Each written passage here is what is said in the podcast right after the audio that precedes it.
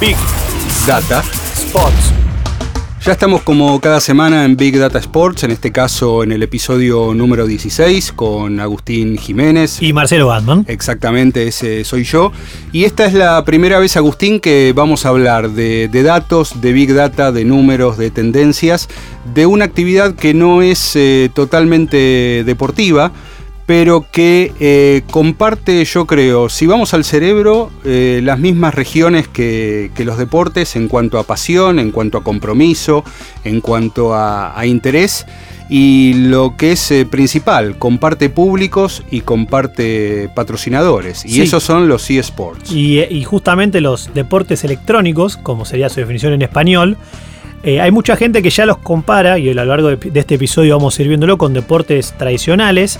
Y sobre todo muchos te dicen que hay otros deportes tradicionales que también siempre entran en discusión, como el ajedrez, por ejemplo, que no hace falta que haya un esfuerzo físico eh, concreto para considerarse deporte, ¿no? Así que hay una linda, una linda discusión sobre esto tan apasionante que son los esports. Sí, ese es el debate más fuerte de, esta época, sobre todo en tiempos en los que el Comité Olímpico Internacional se ha metido, entiendo yo, en un lío grande para ver qué es lo que hace con, los eSports, porque eh, la presión que hay para que den una definición sobre si entran o no en el programa olímpico, por ejemplo, es muy diferente a lo que han hecho, por ejemplo, la NBA o la FIFA, eh, que han logrado que los eh, eSports o la versión interactiva de sus deportes estén a un costado, cobijados por ellos, eh, pero no invadiendo una cancha cuando está LeBron James o invadiendo un partido del seleccionado argentino cuando está jugando Messi. No, tal cual. Y ahí es donde, donde tenemos que hacer una pausa y explicar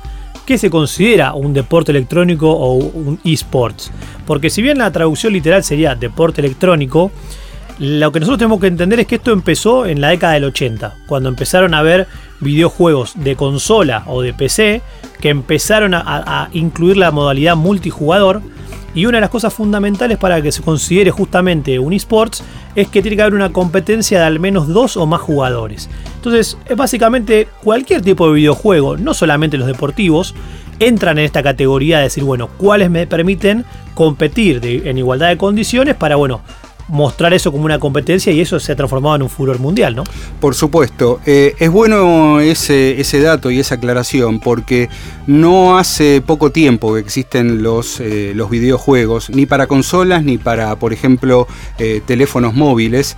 Pero lo que le ha dado a los eSports la categoría de fenómeno mundial es primero la, popularidad del juego en sí o de los diferentes títulos y después lo que lo define para siempre, que es la confluencia con las plataformas de streaming. Claro. Los videojuegos, eh, por ejemplo, ya a fines de los 90 existía el FIFA, ¿no? el FIFA 98, el FIFA 99, ya estaban.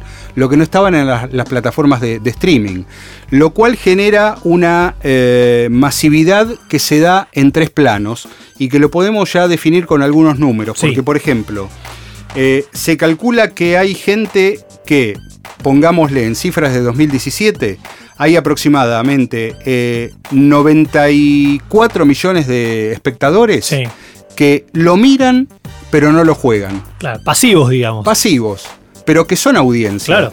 Después tenemos 164 eh, millones de espectadores que lo miran y lo juegan. Y después tenemos 123 millones de espectadores que solamente lo juegan.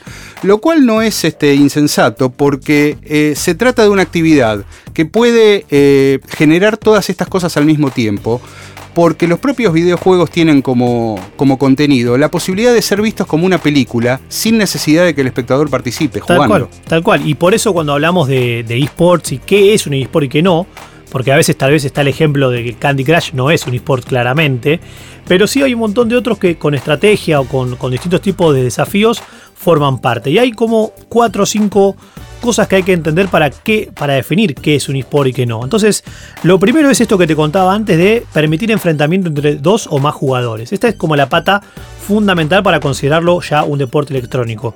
Lo segundo es la igualdad de condiciones. Que esto en, todos los que hemos jugado videojuegos, muchas veces aparecía, che, este control no funciona, eh, acá no estoy bien sentado. Bueno, las competencias profesionales que van creciendo en el mundo tienen que tener igualdad de condiciones para los dos o más jugadores. Bueno, entra el handicap como en el golf. Totalmente, o sea, para que sea todo igual para todos.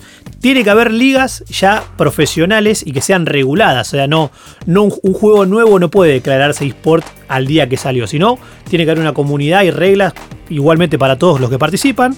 Tiene que haber competitividad, esto que decíamos, desafíos con torneos, premios, bueno, tiene que generarse un ambiente competitivo y entender que es clave promover el afán de superación entre los jugadores.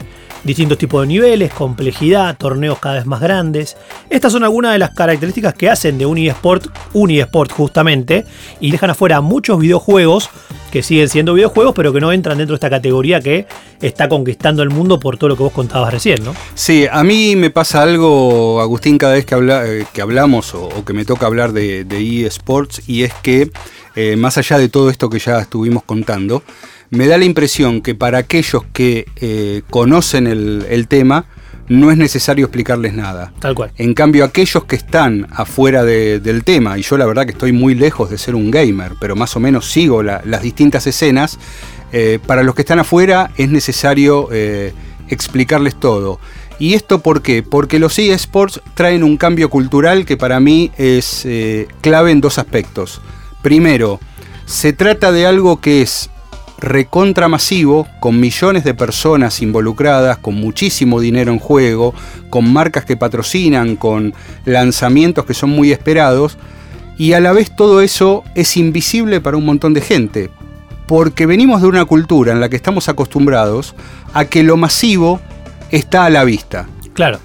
Los estadios de fútbol, eh, los conciertos de rock, eh, el Papa cuando sale de gira. El Papa móvil. Eh, sí, el Lollapalooza, Bustock, eh, los mundiales, los Juegos Olímpicos. Son cosas masivas y como son masivas las vemos todos. Claro. En cambio esto puede suceder en distintas escenas eh, subterráneas y para un montón de gente no, no está a la vista. Pero estamos hablando de una industria que hoy mueve, sumada mucho más que, que la música y que, eh, y que el deporte. Totalmente. Y que el cine. Y es algo que es un, es un furor mundial de tal magnitud que, como vos bien decías, se empieza a superar a otras categorías muy tradicionales y de forma muy rápida.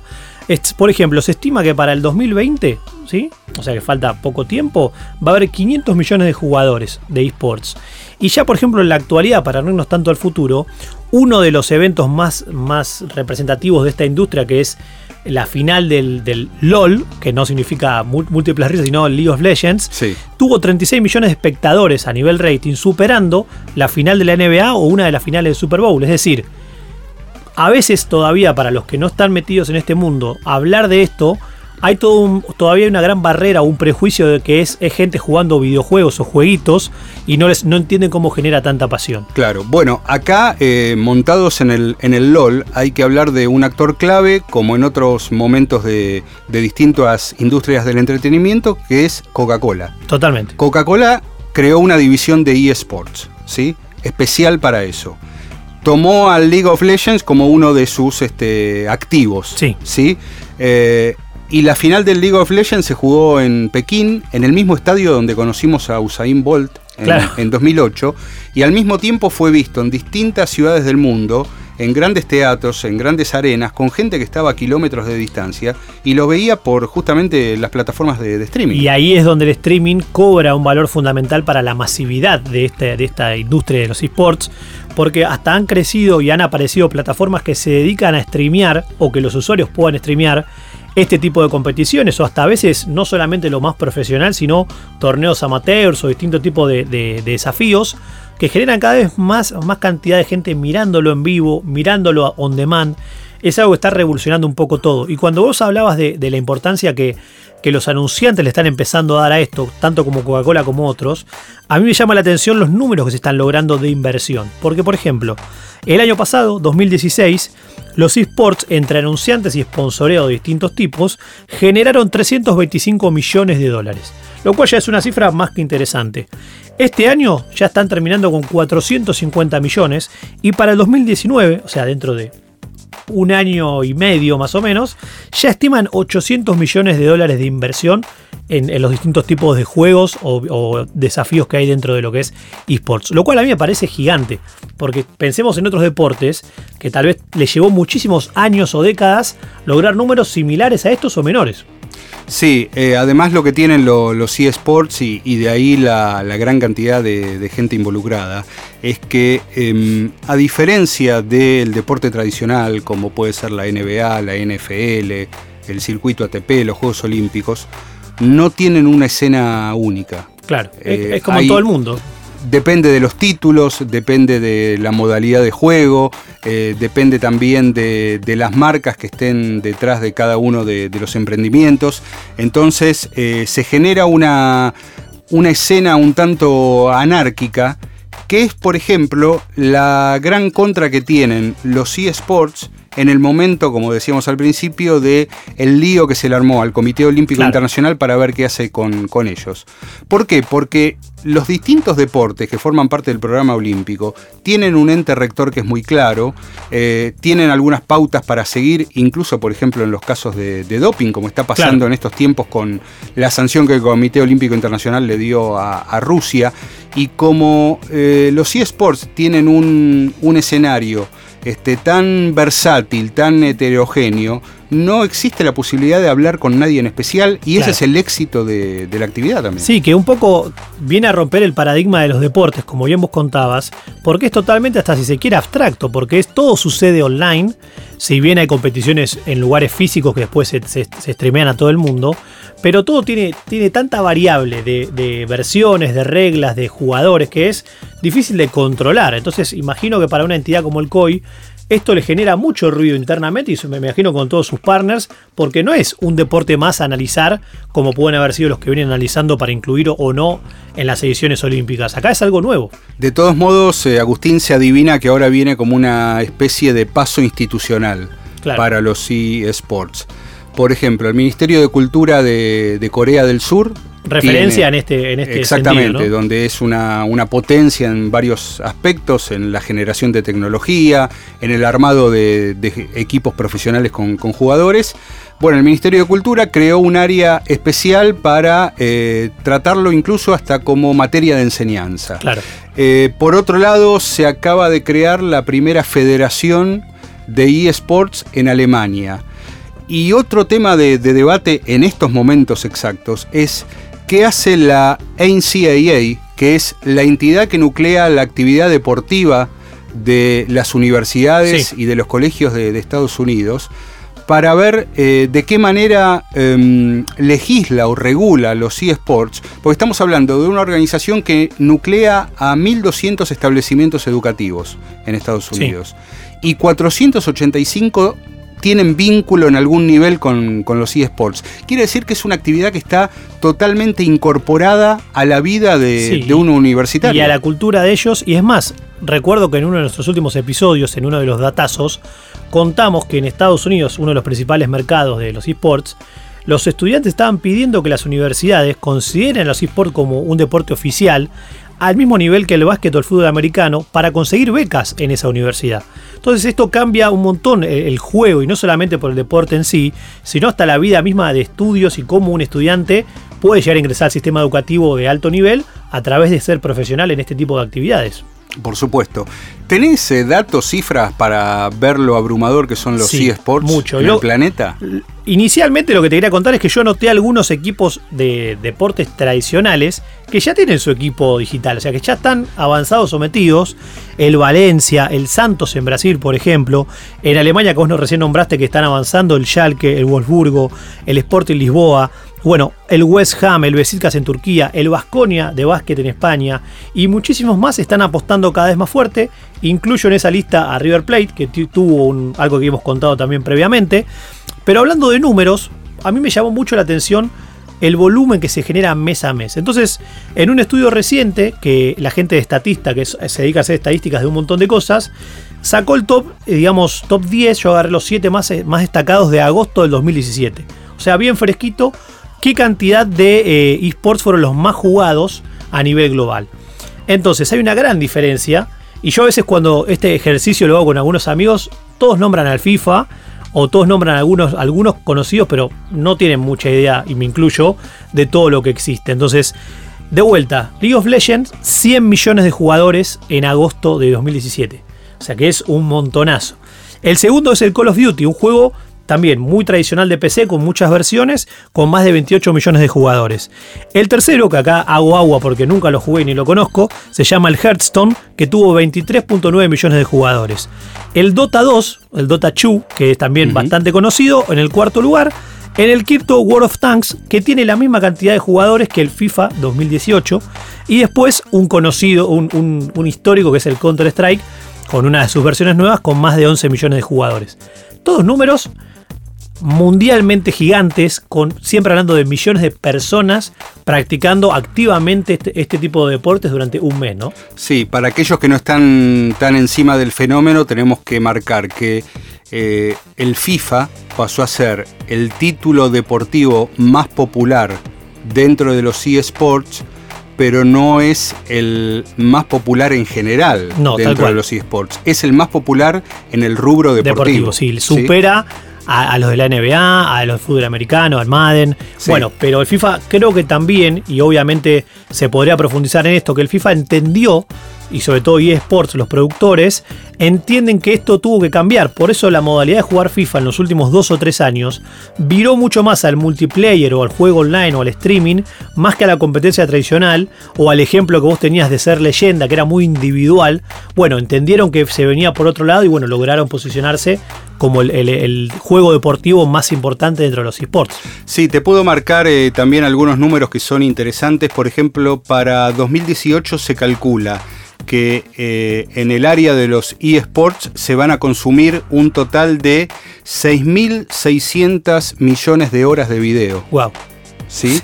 Y el estimado para... Eh, bueno, no tengo el estimado, lo que te puedo decir es que en 2012 ese consumo era de mil millones de horas se de video. O sea, increíble. Es este una. No, es un furor, es un furor y por eso te digo que a mí también cuando analizo los rankings de los de los principales juegos de esports, como lo hablábamos recién, se puede analizar por cantidad de jugadores o se puede analizar por cantidad de torneos. Porque tal vez uno, al no ser eh, profesional de esto, decís, ¿cuántos, ¿cuántos torneos en el año puede haber de Counter-Strike? Profesionales, te digo, eh, o sea, no, no entre nosotros, entre amigos. Y ahí es donde empieza a aparecer números. Vos decís, por ejemplo, el Dota 2 o el Dota 2 tuvo 136 torneos en el año, fue el más jugado. En segundo puesto, el Counter-Strike con 778 torneos profesionales a lo largo del mundo. El League of Legends en tercer puesto con 105 torneos. El Heart of Storm en el cuarto puesto y el Call of Duty en el quinto. Todos con arriba de 70-80 torneos profesionales por año. Si esto lo llevamos a otra categoría, otro deporte, en el fútbol, por ejemplo, mundial, ¿qué hay? 10, 20 competiciones globales. Sí. O muchas menos. Hay torneos puntuales. No, hay que entender que no hay, no hay comparación. No hay límites, esto te, cambia todo. Me parece que es una buena manera de, acercarse a aquellos que suponemos que si nos están escuchando es porque les interesa. Totalmente. Eh, acercarse sin ningún parámetro conocido. no compararlo, no compararlo con, los deportes tradicionales, que me parece que es la mejor manera de mantener las 12 áreas eh, separadas. Vos andá preparando el datazo y me gustaría ya como, como concepto final marcar algo que dijo el, encargado justamente de la división de eSports de, de Coca-Cola, que se llama eh, Alban de Gelot, que es eh, como uno de los primeros, uno de los primeros ejecutivos que vio venir la, la movida de los eSports. Y él dijo que los eSports son el rock and roll de la generación digital. ¿Por qué? Porque se trata de una pasión que diferencia a los jóvenes de lo que hacían sus padres. Claro, algo que, es una brecha cultural y hasta social, ¿no? Hay una ruptura. Claro. O lo entendés o no lo entendés, y si no lo entendés tenés la perspectiva, no digo del adulto, pero del que se quedó afuera de, algo, pero ese quedarse afuera no significa que ese fenómeno ahí afuera o ahí abajo, con las computadoras conectadas, este, no, no esté existiendo. Ahora sí, datazo. Vamos a cerrar el capítulo de hoy con un datazo vinculado a Twitter, que Twitter en, esta altura de fin de año suele publicar rating, listas y cosas que bueno, nos apasionan a ambos, así que lo tenemos siempre muy visto. Y yo traje para compartir hoy el top 10 de hashtag deportivos más usados del 2017. Lo cual uno, yo cuando lo empecé a ver me sorprendieron algunos puestos, porque yo tal vez esperaba en el primer puesto algo vinculado más a un deporte en general o algún evento deportivo grande, algún torneo. Y el hashtag número uno fue a la Madrid. ¿Sí? O sea, El, el que pregona al Real Madrid en sus redes sociales cada vez que juegan fue el más nombrado del año. El segundo fue fútbol, o sea, como se pronuncia en inglés por el fútbol americano y su, temporada.